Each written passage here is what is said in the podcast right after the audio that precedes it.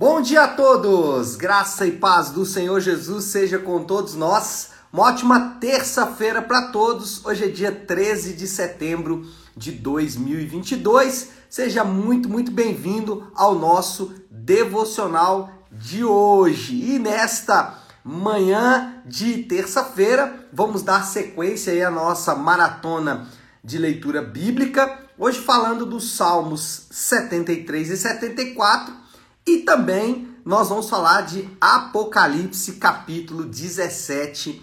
Hoje o tema do devocional é as falsificações. Por quê?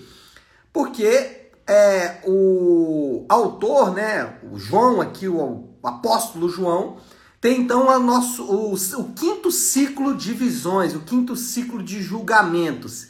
E desta vez, o ciclo de julgamentos vai concentrar-se em a mulher montada na besta. E aqui nós temos duas simbologias importantes, a mulher e a besta. Essas são as duas falsificações que serão então destruídas definitivamente pelo Senhor Jesus na no julgamento, no final de tudo, na consumação de todas as coisas. Vamos ler aqui um texto que é Apocalipse, capítulo 17, versículo 1, que diz assim: Apocalipse 17:1. Eu escolhi o versículo primeiro para dar início aqui, mas ele já dá uma ideia do que, que a gente vai encontrar no capítulo. Diz assim: Um dos sete anjos que tinham as sete taças aproximou-se e me disse: Venha, eu mostrarei a você o julgamento da grande prostituta, a Babilônia, que está sentada sobre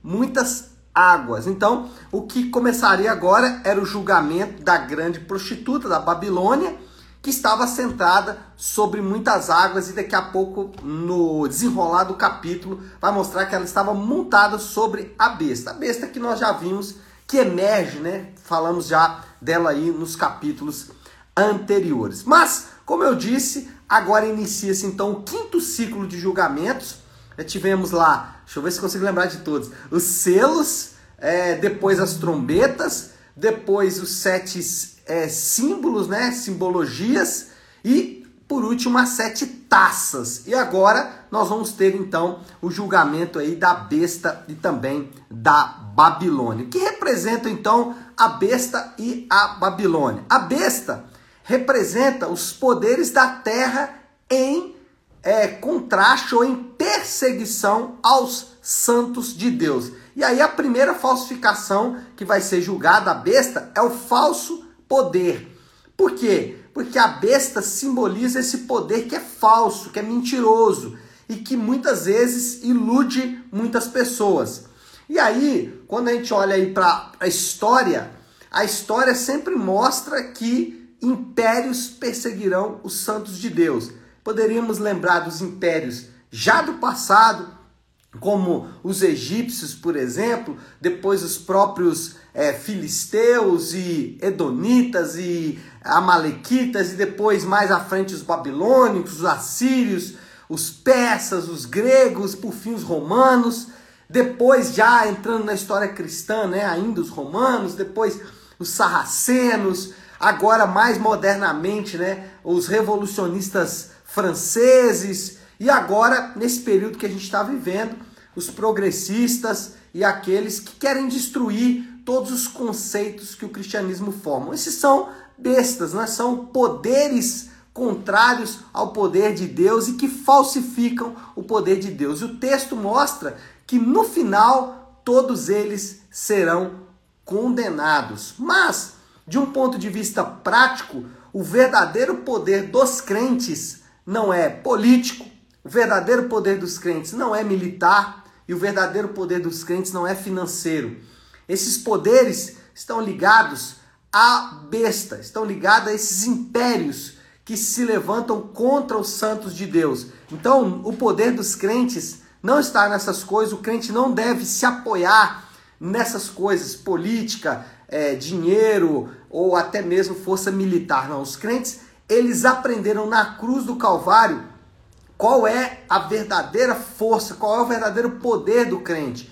O verdadeiro poder dos crentes está, por exemplo, na fraqueza. Jesus, quando vai à cruz, ele mostra que a sua vitória estava exatamente na sua fraqueza, ou na demonstração da sua fraqueza, de submeter-se à crucificação. O poder dos crentes, então, está quando eles são fracos. O texto bíblico diz: quando eu sou fraco é que sou forte, mostrando aí essa contradição, essa virada que o evangelho traz nesses poderes da terra.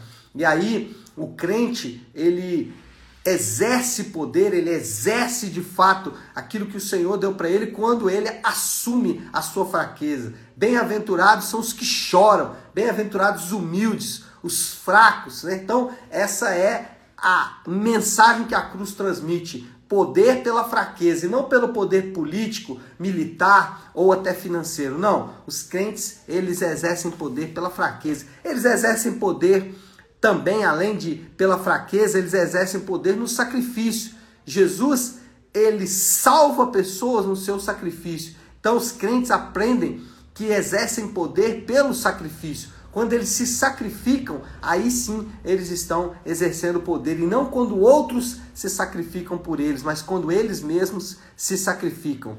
E os crentes exercem poder quando servem. Serviço é essencial para os crentes exercerem poder. Então, a primeira falsificação destruída é o poder falso, o poder mentiroso, que lamentavelmente muitos crentes estão atrás deles. Mas os, os verdadeiros cristãos aprendem que o poder está na fraqueza, que o poder está no serviço e que o poder está no sacrifício, o poder está em fazer essas coisas. Em segundo lugar, a segunda derrota que segundo julgamento, é contra a Babilônia.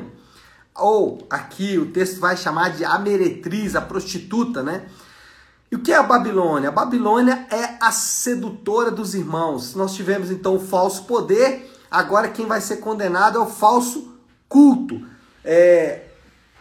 Forças invisíveis, elas procuram durante toda a história da, do cristianismo, a história do povo de Deus de maneira geral, não só do cristianismo, mas do povo de Deus de maneira geral, forças invisíveis sempre procuravam seduzir os crentes. Em toda a história, deuses falsos prometeram atender aos anseios do coração de todos os crentes em toda a história. Mas esses poderes, essa sedução, por fim vai ser desmascarada e vai ser completamente derrotada. Só que, lamentavelmente, ainda hoje, nós percebemos irmãos que ainda são seduzidos por essas coisas, por esses deuses falsos. Deuses que prometem entregar e prometem fazer, é, cumprir ou prometem é, atender aos anseios do coração do crente, mas não conseguem no final fazer isso. Por exemplo, é, a sedução do dinheiro. Então, existem pessoas que imaginam que se elas tiverem dinheiro, todos os seus problemas serão resolvidos, os anseios do seu coração serão atendidos e acabam dedicando a sua vida ao dinheiro. Nós percebemos e podemos presenciar, não na vida de outras pessoas, mas na nossa própria vida, o quanto o dinheiro pode exercer influência sobre nós é um poder mentiroso, é um culto falso, é um Deus falso que vai ser desmascarado. Mas tem outros. Por exemplo, o sexo. Tem pessoas que imaginam que se tiver uma vida sexual saudável, vários parceiros sexuais, uma vida sexual ativa, que aí sim eles então terão todos os anseios do seu coração atendidos. Poder, isso a gente percebe lamentavelmente em vários grupos religiosos uma luta cega pelo poder, uma luta insana pelo poder. O poder é um Deus falso que não entrega o que promete. E aí temos até boas coisas que podem se transformar em um poder falso, em um culto falso, como por exemplo a saúde. Então a saúde é uma coisa boa, devemos cuidar dela, mas ela não pode se transformar em um Deus é, aquela expressão comum, né? Se tiver saúde, tudo vai. Isso é mentira.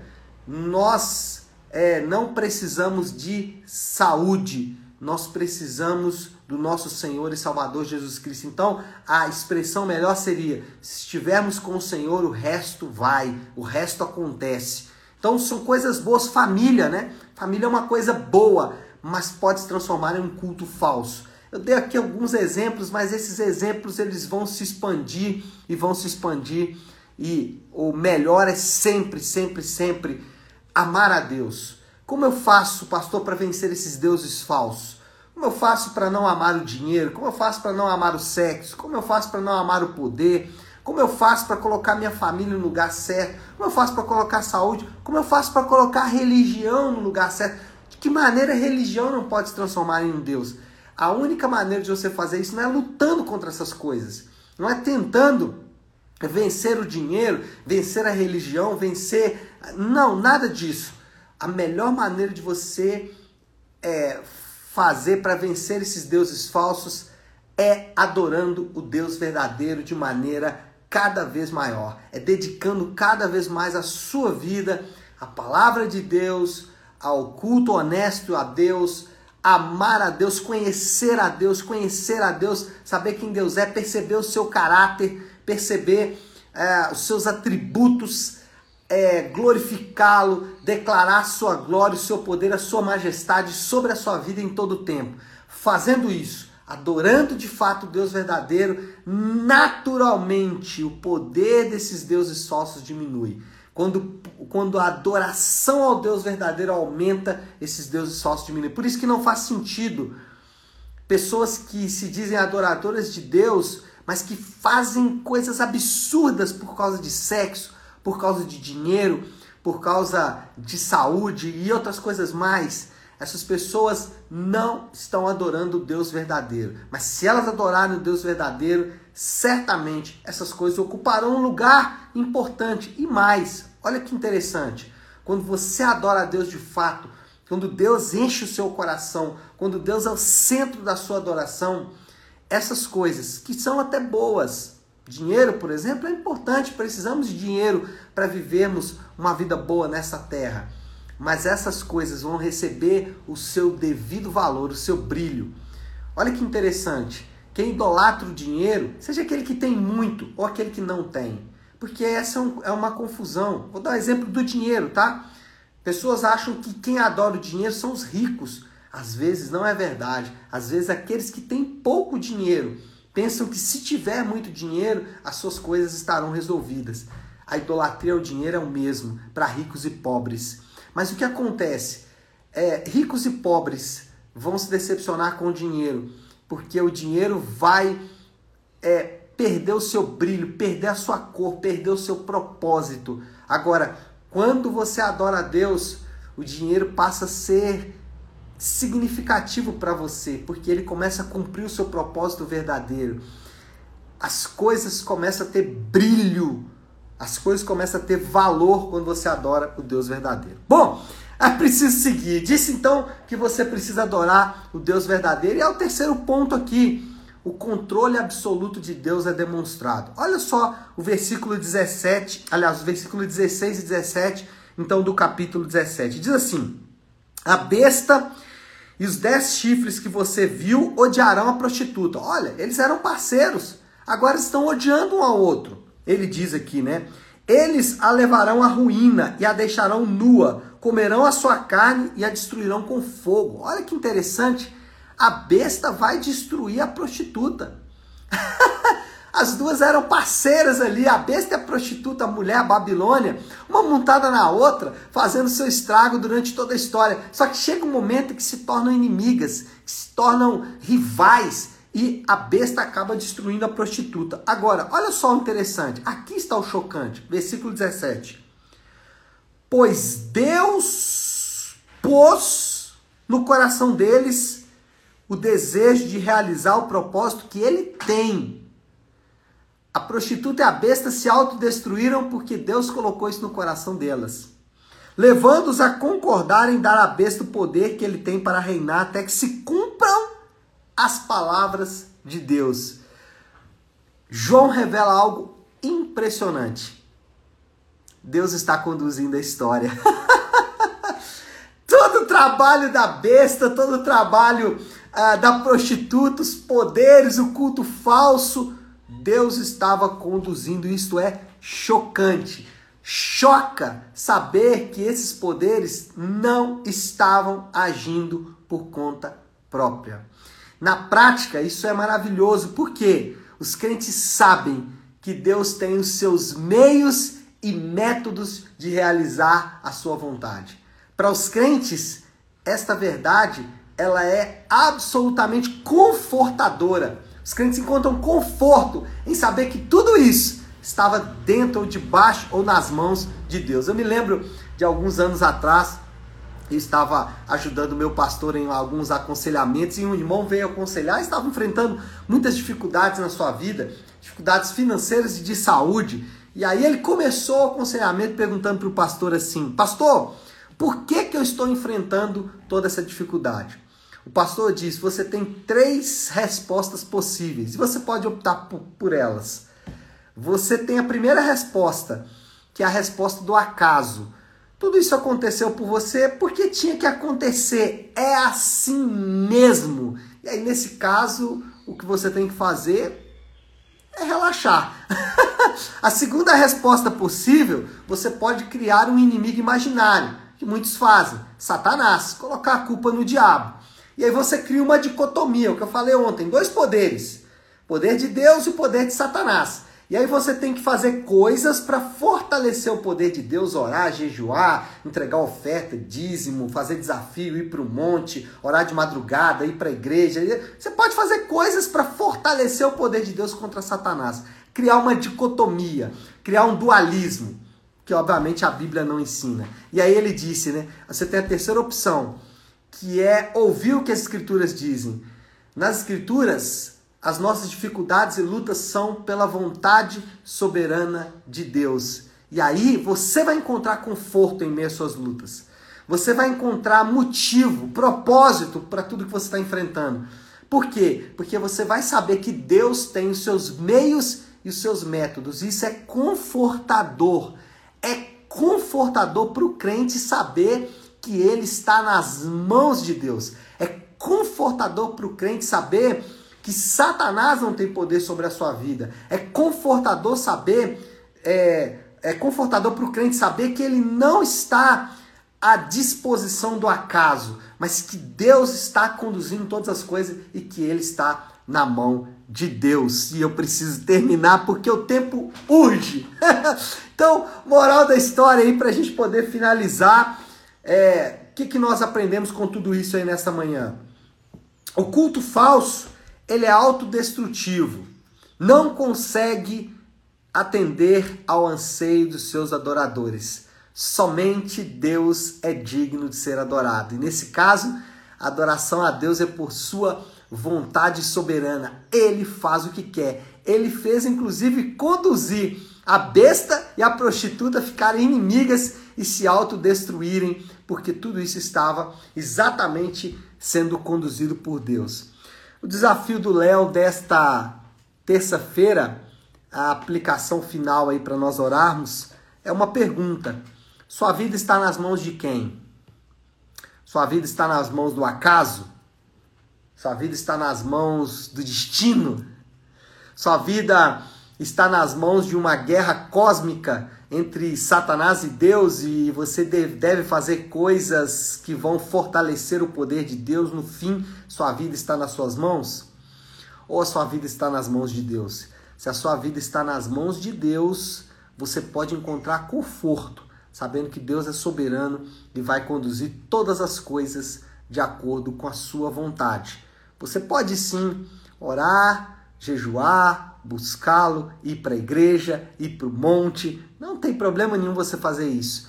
Mas saiba que tudo isso que você vai fazer é simplesmente para que Deus seja exaltado, para que a glória e a majestade dele seja ressaltada. Tá certo, meu povo? Preciso orar. Vamos orar para terminar porque o tempo urge. Se você puder, então pare aí um instante o que você está fazendo e vamos juntos buscar a Deus em oração. Querido Deus, Pai de graça, Deus de amor e toda misericórdia, é diante do Senhor que nos colocamos agora nesta manhã Primeiro, para te agradecer por tua palavra, Pai, que é maravilhosa. Como é bom, Senhor Deus, saber que as nossas vidas estão nas Suas mãos. Satanás não tem qualquer poder à parte do Senhor. É, as forças do destino não podem determinar como viveremos as nossas vidas, mas ao olharmos para a tua majestade, governo e domínio, encontramos conforto, saber que estamos nas mãos de um Deus bondoso, um Deus justo, um Deus amoroso, compassivo, misericordioso. E a nossa oração nesta manhã é, isso, é assim: que o Senhor possa exercer misericórdia sobre as nossas vidas. Perdoa-nos, porque às vezes, meu Pai, nos esquecemos disso e achamos que a nossa vida está nas nossas mãos ou na mão de algum destino hipotético que não existe. Perdoa-nos, Pai, porque o pecado nos faz tirar os olhos do Senhor. Ajuda-nos a olhar para Ti nesta manhã nós oramos assim e fazemos em nome de Jesus. Amém, amém e amém. Amém, meu povo? Bom, então é isso. Nós vamos ficando por aqui. Que Deus te abençoe. Uma ótima, uma excelente terça-feira para todos. Fiquem com Deus.